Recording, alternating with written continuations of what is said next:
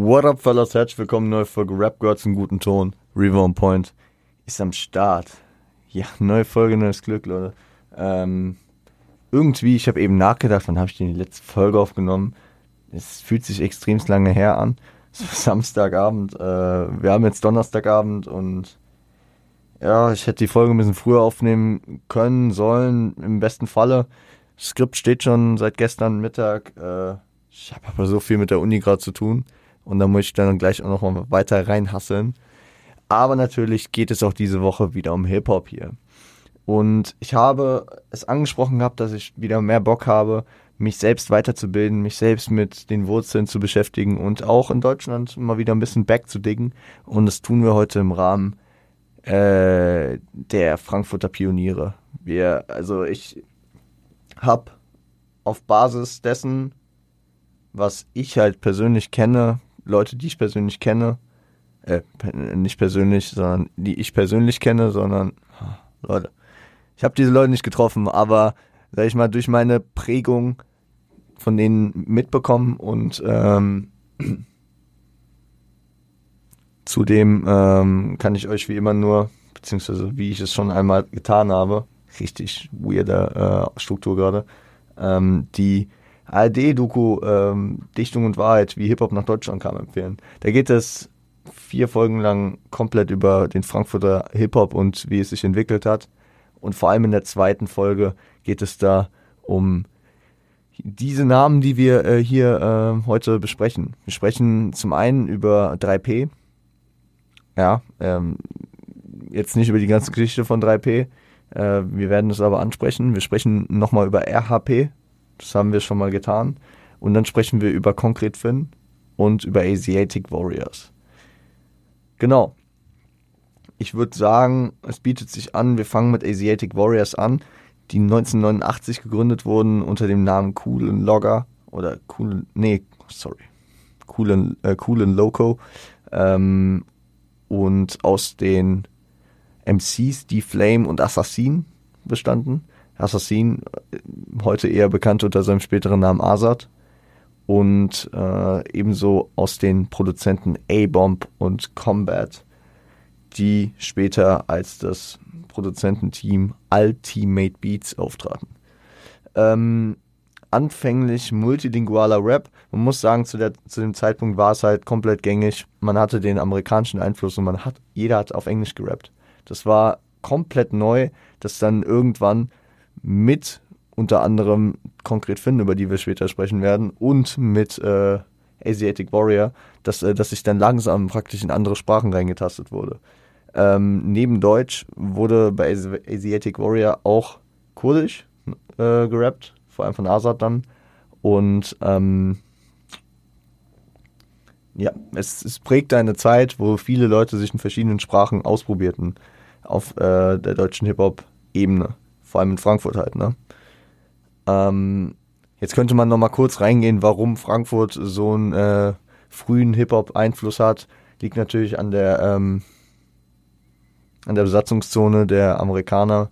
Wir hatten hier gefühlt, äh, es gibt hier immer noch diese sogenannten Ami-Siedlungen, wo, wo früher einfach die nur als Spot für ähm, ja, rübergekommene Soldaten, äh, für stationierte Soldaten äh, und deren Familien waren und äh, die früher auch schon fast eher wie Gated Communities äh, strukturiert waren. Also man, keiner hatte offiziell Verbot gehabt, da rumzulaufen, aber da waren dann auch irgendwie Amis, so, so ähm, Sheriffs oder sowas ähnliches äh, am Start, die äh, einen dann auch schon mal weggeschickt haben. So, aus Erzählung kenne ich das nur von früher. Ich habe das nie erlebt. Aber es äh, ist auch ein kultureller und geschichtlicher Aspekt, der sehr, sehr gut in der Doku mit aufgenommen wird. Von beispielsweise Die Flame, der redet da sehr, sehr viel drüber. Ähm, die Flame, Nordweststadt Legende, ähm, für, für viele heutige Hip-Hop-Fans äh, nicht so bekannt wie sein Sohn tatsächlich, weil die Flame ist der Vater von Reezy. Habe ich hier und da, glaube ich, schon mal im Podcast erwähnt, aber immer noch mal wieder ein Brainfuck für mich. Und die Flame wurde auch 2021 äh, Opfer einer eines Disses von Farid Bang. Beziehungsweise erst Props und dann doch wieder Diss. Oder ja, Also Reezy wurde gedisst ähm, und hat irgendwie sowas gesagt in die Richtung, ähm, äh, der einzige, wo der Vater besser rappt. Und das war dann halt so, dass die Flame besser rappt als Reezy, was man halt so natürlich Kind der Hip-Hop-Zeit, äh, die Flame auf jeden Fall hier die Props rausgibt. Und dann zwei, zwei Lines später sagt er, ja, aber Farid rappt besser als alle beide. Ich, ich, würde, ich würde das ähm, einfach mal unkommentiert lassen, einfach aus der Prägung der Zeit heraus, ne? Also man, also ich weiß, dass die Flame guter MC war damals und alles, was ich von ihm kenne, ist äh, tight geflowt, aber würde auf dem heutigen Markt natürlich auch anders klingen und die Flame würde heute auch anders rappen, weil man damals halt anders gerappt hat, weil deutscher Hip-Hop noch in den Kinderschuhen gesteckt hat.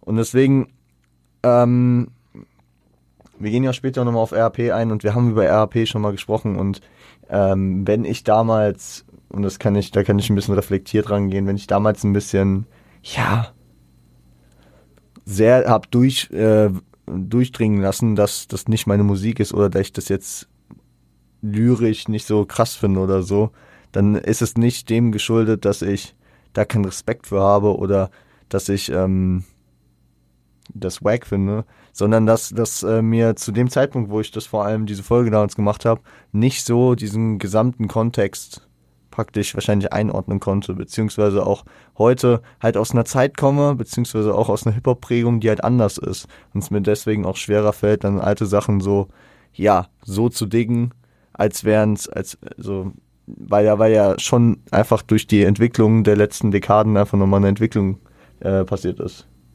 Äh, und sag ich mal auch, ja, egal ob es jetzt Qualitätsanpassungen sind, so ob es bessere Flow-Patterns, ich weiß, also Flow-Patterns weiß ich gar nicht, ob die besser geworden sind, aber äh, Reimsetzung, natürlich auch Wortwahl, ähm, die Beats, die sind andere und das kann ich sehr, sehr gut vergleichen, wie es auch in den USA bei mir ist, dass ich weniger äh, 80s höre, wenn es so nach meinem persönlichen Geschmack geht, sondern am liebsten die 90s oder die 2000er oder aktuelle Musik. Äh, auch wenn ich natürlich viel Respekt für die Größen aus den 80s habe. Und wenn man, wenn man sich so mit diesem Kontext mehr beschäftigt, dann kann man das auf dieser Ebene abstrahiert dann auch wieder gut feiern. Ähm, das will ich nur immer mal dazu sagen, falls ich irgendwie so wirke, weil, weil Leute, ich habe in den 90ern äh, oder Ende der 80er nicht gelebt und bin nicht damit aufgewachsen. Und deswegen äh, hat es natürlich einen anderes, anderen Eindruck auf mich, wie Musik, mit der ich aufgewachsen bin oder die ich halt irgendwie so live miterlebt habe. Deswegen immer nur Liebe an die Oldschool und ähm, ich versuche das und natürlich ist es auch ein Prozess, wie ich diese, ja, diese Sachen hier präsentiere und auch, ähm, ja, wie ich damit umgehe und äh, deswegen versuche ich das auch zu verbessern bei mir, dass ich da das ein bisschen besser einordnen kann. Ähm, genau. Genau. Die Flame hat viel auf Englisch gerappt zu, äh, zu den Anfängen und äh, eigentlich über die ganze Zeit des Zusammenhalts von Asiatic Warrior über und Azad auch mitunter auch auf Kurdisch, ne? 1994 kam äh, die EP, das Album, wie auch immer, Told Ya, Rough and Raw acht Tracks, ähm, überwiegenden Maß Englisch. War unter anderem ein Feature des jungen, As äh, des jungen äh, Savage dabei. Damals noch als Savage und nicht als Cool Savage. Äh, also auch städteübergreifend hier am Start. Wie wir ja später auch, spätestens ab Beginn der Solo-Karrieren der beiden gemerkt haben, dass Azad und Savage natürlich immer einen Draht zueinander hatten und auch gemeinsam Sachen gemacht haben. Egal ob es jetzt auf den Solo-Alben Kollabos waren. Äh, auf dem ersten Savage-Album war ja Azad Gib auf drauf. Ähm, das legendäre One-Album von 2005, Kollabo von den beiden. Ne? Ähm, die Eins von Forces Nordwestens fällt mir noch ein. Also Azad und Savage jetzt ja auch neuerdings auf dem äh, gemeinsam gefeatured auf dem dann mit der Pumpgun 2.0 von Hafti die, die sind einfach damals schon Homies gewesen und deswegen hier auch das Feature am Start. Ich finde, man, man hört es schlecht raus und es, ja, ist natürlich tontechnisch auch von einem heutigen Standpunkt nicht mehr krass. Ne? Also das ist halt auch so der technologische Fortschritt, die Zugänglichkeit zu der Technologie. Hab mal Ende der 80er, Anfang der 90er versucht, ein stabiles Mic zu finden. Heute klingt ja jeder Wack-Podcast Shoutout, ohne Namen zu nennen, klingt ja besser. Also du kannst ja heute mit AirPods oder nimm 3 Euro Kopfhörer vom Mediamarkt und du kannst bessere Sachen einrappen, als, als du es damals wahrscheinlich mit den Möglichkeiten konntest, die du da hattest. Und das ist halt häufig und nicht nur aus den äh, späten 80ern oder Anfang äh, frühen 90ern, sondern auch teilweise noch bis in die 2000er rein. Irgendwie so ein Ding, was mich hart, ja, was den Hörgenuss an vielen Stellen einschränkt. Ich muss beispielsweise, ähm, kann ich sagen, das zweite Tupac-Album, Strictly Former Ninjas, sagen wir einfach mal, ähm, ist, für, ist für mich nie so krass gewesen, aufgrund der Soundqualität. Und ich, ich kann vieles daraus nicht, sag ich mal, so im Loop hören oder im Vergleich zu äh, Me Against the World, zu äh, All Eyes on Me oder auch zu dem vorherigen Album, was ja, also was dann nicht zeitlich miteinander zu tun hatte. Ähm, Apocalypse Now. Also ähm, da, da, kann ich das im Vergleich viel weniger hören, obwohl, obwohl jetzt nicht irgendwie lyrisch oder soundtechnisch das im Grunde äh, irgendwie schlechter ist. Deswegen Aufnahmequalität, Qualität der, ja, der, der Hardware, ähm, das macht natürlich schon eine Menge aus und äh, zu einem gewissen Punkt macht es halt auch was ein Verständnis aus. Ich meine, äh, du hast hier junge deutsche Jobs oder vor allem noch Frankfurter, die auch in der Doku beschreiben, dass es halt nicht alles so einfach war damals, äh, weil, yo, Englisch sprechen erstmal hier so, in den, äh, in den späten 80ern, Globalisierung noch nicht so weit fortgeschritten, kein Internet, man lernt es über die Schule und dann auf dem Level sein, äh, auf einer fremden Sprache praktisch rhymen zu können. Ich meine, ich glaube, die Flame ist bilingual aufgewachsen, ne? Kann ich mir gut vorstellen. Ich glaube, der hat amerikanische Wurzeln, ne? Meine ich. Bin, bin ich mir ziemlich. Kann, gehe ich von aus, denke ich, meine ich äh, zu wissen. Ähm, aber, aber trotzdem hat man da natürlich seine Schwierigkeiten. Und wenn, und wenn dann noch die Aufnahmequalität halt ein bisschen wacker ist, dann, äh, dann wird es mit dem Verstehen häufig schon äh, relativ schwer. Zwei Tracks, die für mich rausstechen, sind vor allem Slaughterers, äh, weil da politisch klare Aussagen dabei sind. Diese politische Prägung, äh, die sie damals schon früh eingegangen sind, das hat die Flame auch erwähnt. Irgendwie, wo sie, wo sie auch kurz nach der Wende dann irgendwie in Ostdeutschland, in Leipzig waren oder so und dann gemerkt haben, okay, das sind doch nicht alles Nazis da und also vor allem, weil sie in Leipzig waren, das damals anscheinend, glaube ich, die linke, linke Hochburg im Osten war. Ähm, ja, ja, und dass sie mit politischen Statements da schon unterwegs waren. Und das letzte Attentat, der letzte Track des, der EP, des Albums, äh, wie auch immer, äh, der komplett auf Deutsch war und äh, ja, die Flame, brutale Stimme, gute Pattern und äh, hat da auf jeden Fall gut abgerissen.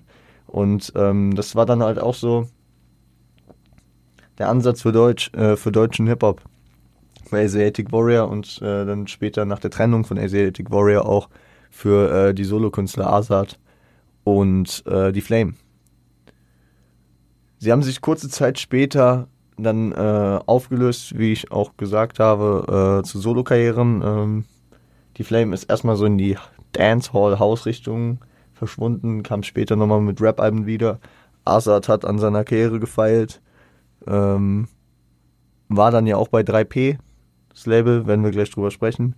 Und ähm, was, was, was ich noch sehr, sehr gedickt habe und was wahrscheinlich aus der Gruppierung so mein Lieblingstrack ist, äh, der kam 95, weil das sagen die in dem Video auf jeden Fall auch, 1995 war, äh, Geld regiert die Welt.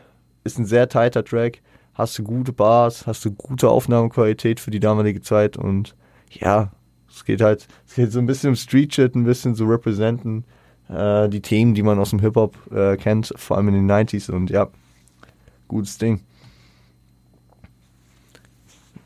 1997 kam dann nochmal so eine Compilation, würde ich sagen, raus, wo viele Leute äh, der damaligen äh, Rap-Scene am Start waren also nicht nur Asiatic Warrior, da waren auch Solo-Tracks von D-Flame, von Azad. Die haben gemeinsam dann noch ein, zwei Tracks gemacht. Dann waren, glaube ich, Ebony Prince war drauf. Ähm, Konkret Finn war auch drauf. Und verschiedene Leute haben da einfach ein bisschen Gehör bekommen. So ein cooles 20 äh, Titel-Ding. Ich habe euch auch alles möglichst auf äh, YouTube verlinkt, weil ich glaube, von den Sachen, über die wir heute sprechen, ist nichts und wirklich nichts auf Spotify. Es tut weh, aber natürlich können wir uns auch nicht vor der Oldschool verschließen und äh, ich will über diese Pioniere reden, deswegen habe ich so gut es ging alles auf äh, YouTube zusammengetragen. Vor allem halt so die Playlists, die da einfach so existiert haben, das ist schon ganz cool. Äh, könnt ihr gerne abchecken. Luna Fro war auch drauf, stimmt. Ähm, ja, war, war ein gutes Ding, Strength. Reden wir nun über Konkret Finn, eben schon angesprochen. Und warum reden wir erst über Konkret Finn, bevor wir zu 3P und Moses und RHP gehen? Weil ich, ich zitiere Moses äh, zumindest den, äh, ja, nicht Wort für Wort, aber den Sinn, den Moses, äh, also ich zitiere sinnlich, was Moses gesagt hat in der Doku, nämlich, dass ähm, Konkret Finn der Grund ist, warum Moses auf Deutsch gerappt hat auf einmal. Konkret Finn, eine Gruppe aus dem äh, später Solo gut bekannt, also relativ szeneintern gut bekannten Tone, aus äh, Is und aus DJ Feedback.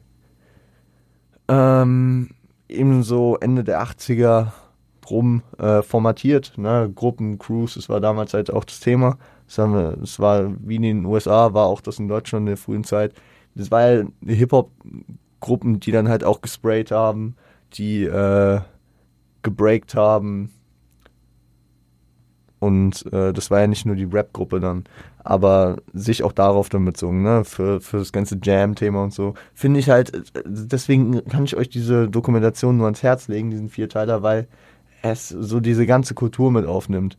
Plus die bekannten Gesichter.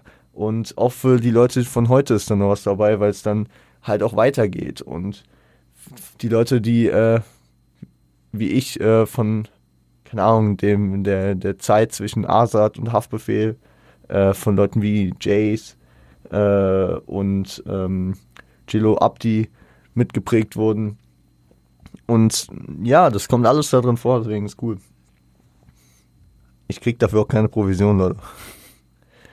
ähm, genau.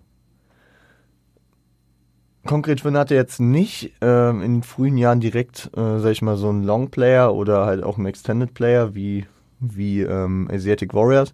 Sie hatten aber 1994 einen sehr prägenden Track, der äh, ja so auf der ewigen Liste von Deutschrap-Tracks steht, von, vor allem für die prägende Phase von Battle Rap, für Flow Pattern und das auch noch auf Hessisch. Ne? Die Jungs alle krass äh, mit hessischem Slang. Deswegen ähm, I'm sorry für jeden, der nicht aus der Gegend kommt. Äh, das könnte ein äh, teilweise ist schon gottlos schwer, das zu verstehen, glaube ich. Äh, da kam der Track, ich diss dich. Ich diss dich, ähm, ist direkt ein Track, wo, wo ich sagen muss, gute äh, Soundqualität so für die damalige Zeit. Äh, Gebe ich mir gerne. Ist, ist wirklich ein Classic und ja, spielt halt, spielt halt gut mit ähm, Battle-Ansätzen, ne? So wie man sie auch später kennt. Ist ein gutes Teil, ist wirklich ein gutes Teil. Ich diss dich, große Empfehlung. Ebenso ähm, gab es dann 2001, also Jahre später, das hatten jetzt nicht so einen ewig großen Output, waren eher halt durch Präsenz halt am Start, die Gruppe gab's halt, aber äh, 2001 gab es dann das einzige Album der Gruppe, nämlich Reim, Rausch, Randale ähm, war, war fast schon auch wie eine, wie eine, ja, wie eine Compilation gestaltet. Waren Tracks, die mitunter seit 89 schon äh, fertig waren, zusammengeputtet. Ähm, gab eine Single, Hip und eine Hop. Und ähm, ja, vor allem Tone ist dann später nochmal solo, sag ich mal, aktiver gewesen. Ich gab jetzt mit Reimroboter, du hast recht mit Savage, man, man kennt ja über die Jahre schon einige Sachen von ihm. Und ähm, ja. Ja, ja, ja. Gehen wir, gehen wir zum Thema 3P über. Und mit 3P, also Pelham Pro, äh, Power Productions, müssen wir natürlich auch ein bisschen über Moses P, Moses Pelham, äh, den, äh, den OG reden. Und ja, Moses Pelham hat Anfang der 90er 3P gegründet. bis zu diesem Zeitpunkt hat Moses nur auf Englisch gerappt. Er hat äh, 1989 sein erstes Album Rain in Rhymes ähm, rausgebracht und 1992 The Bastard Looking for the Light. Aber während er The Bastard Looking for the Light produziert hat und da praktisch am, an der Arbeit war, wurde er durch Is, der ein Homie, also man kannte sich auf jeden Fall, man war auch gut miteinander und ähm, also Is von Concrete Finn, wurde er praktisch auf deutschen Rap aufmerksam gemacht, weil Is ihn ein bisschen damit konfrontiert hat, dass er auch jetzt sich mal nicht nur noch auf Englisch rappt, dass er da, sag ich mal, ein bisschen am Rumprobieren ist. Und Moos war geflasht, so nach eigenen Aussagen, aus, äh, auch aus der Doku. ähm, es hatte, es hatte aber so ein bisschen dieses, er wollte sich nicht anschließen, er wollte praktisch nicht das neue, das, das, das neue Anhängsel von, von Konkret Finn sein, der später dazugestoßene. Ich glaube, da, da ist auch ein bisschen Ego-Things gewesen. Und ähm, deswegen hat er dann 1993 das Rödelheim Hartreim-Projekt mit Thomas Hofmann, aka Thomas H., als Moses P. gegründet. Da schließt sich jetzt so ein bisschen der Kreis. Wir haben, wir haben über äh, direkt aus Rödelheim ähm, das erste Album von 94 gesprochen. Ähm, genau, da sind wir so ein bisschen sehr genau in, in die Thematik eingegangen. Ich finde, ich finde, die, die Inhalte und die Texte sind damals jetzt noch nicht so hoch strukturiert, aber das habe ich ja auch gesagt, ne? Äh, Deutscher Hip-Hop stand damals in den Kinderschuhen. Äh, das, der Gegenentwurf dazu war damals auch Fanta 4, die mit Dida auf einmal groß wurden und die äh, auch so, so ein bisschen, ja, das Feindbild damals darstellten. Und ähm, bis, bis, sag ich mal, die großkomplexen Texte kamen, das sollte noch ein bisschen dauern was man aber, wie gesagt, nicht äh, ja, kleinreden sollte trotzdem. Ne? Sachen wie Reime, Mama platzt da, keine ist, wenn es nicht hart ist. Das sind schon geile Dinger, die, die auch wirklich einfach Kultstatus haben, die, die man sich hier in Frankfurt auch einfach gern nochmal gibt. Ich habe äh, die teilweise in der Rap Girls einen guten, Rap Girls einen guten Ton Playlist, äh, die damals noch aktiv war. Und ein Kollege von mir, ein sehr, sehr guter Kollege, bei dem ich häufig chill, der hat äh, die Playlist bei sich auf Spotify falsch gespeichert. Und immer, wenn, wenn er mir dann zugesteht, dass wir Hip-Hop hören, macht er die Playlist an. Und neulich saßen wir da einfach abends und dann kam dann irgendwie, keine Ahnung, abwechselnd Gin and Juice. Und dann kam auf einmal äh, Mama Platz da. Und es, ist, ich, wenn du das so siehst und dir das so isoliert vorstellst, dann passt es nicht so, aber es kommt alles irgendwie zusammen, weil es halt auch irgendwie eine Zeit ist, ne? Gin Juice 92 oder 93 und dann war Platz da 94. Ja, es hittet schon, es hittet schon. Ähm, ja.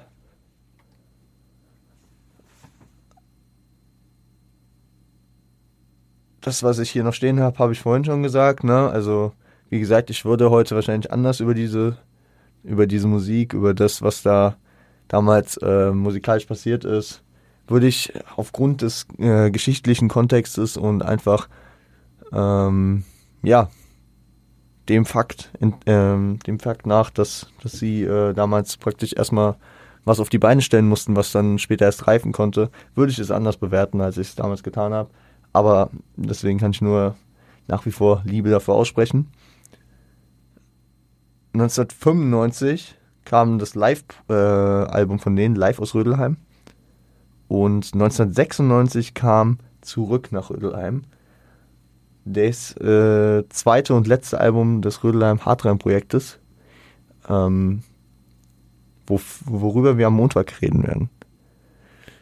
Über äh, im, Zwischen, im zwischenzeitlichen, in der Zwischenzeit gab es, gab es auch schon andere Projekte äh, einer auftauchenden jungen äh, Künstlerin, über die wir bestimmt irgendwann sprechen werden. Damals bekannt als Schwester S, relativ bald dann auch als Sabrina Settler. Ähm, werden wir safe auch äh, irgendwann drüber sprechen. Jetzt reden wir erstmal über ähm, praktisch das zweite und finale Projekt von RHP. Und ähm, genau, denke ich, werden wir nächste Woche dann auch danach mal wieder bisschen bei den Amis vorbeischauen. Na, es ist, ich versuche, ich versuche das jetzt so ein bisschen wechselhaft zu machen. Immer mal wieder ein bisschen Oldschool einzustreuen, ein bisschen wieder Deutschrap-Geschichte, ein bisschen wieder Ami-Rap, Oldschool, New School, was auch immer. Ähm, dass es zum einen für euch nicht monoton wird und zum anderen, dass ich nicht eine Overload von irgendeiner dieser Zeiten, Phasen oder was auch immer kriege. Weil ich weiß, im Sommer wird es dann eh wieder darauf hinauslaufen, dass ich wieder eine, äh, eine ziemlich ja, einseitigen Musikgeschmack äh, habe, weil ich dann irgendwelche Releases gerade feier und ähm, keine Ahnung, irgendwelche sommerlichen Vibes kicke und dann kann man jetzt so diesen ausfadenden Winter und hoffentlich bald einsetzenden Frühling nicht von der Klimawandelperspektive, sondern von ich will, ich will, äh, dass es wärmer wird Perspektive. Ähm, dann kann man diese Zeit jetzt einfach nochmal nutzen und da ein bisschen reingrinden. Vor allem jetzt so in der Zeit, die wir noch haben, bis zu dem, bis zur Frühlingspause dann. Frühlingspause. Ich nenne es jetzt einfach Frühlingspause. Genau. Ähm, ja, ich habe irgendwie das Gefühl, mein, ich hatte heute ein bisschen Wortfindungsstörungen, Satzbaustörungen, es tut mir leid. Äh, ich bin ein bisschen platt von der Woche. Gerade nochmal viel zu tun. Ende der Woche wird es dann auch einfacher. Ähm, ich muss noch gucken, wann ich die Folge aufnehme. Wird vielleicht auch auf Sonntag hinauslaufen, auch wenn ich das m, tunlichst vermeiden wollen würde. Samstag äh, kommt die Bundesliga zurück, also Freitag im Grunde, also heute für euch. Äh, für mich als Stadiongänger ist Samstag wieder soweit. Zudem sind NFL Playoffs. Also nicht nur nicht nur Arbeit, sondern auch viel Vergnügen, was momentan ansteht. Und ähm, ja, wir sprechen über zurück nach Rödelheim am äh, Montag. Und bis dahin würde ich sagen, kommt ihr gut ins Wochenende. Ich hoffe, ich schließe mein Shit hier noch heute ab oder morgen spätestens und äh, kann dann auch ein entspanntes Wochenende. Bis dahin, ähm, passt auf euch auf und seid lieb zueinander.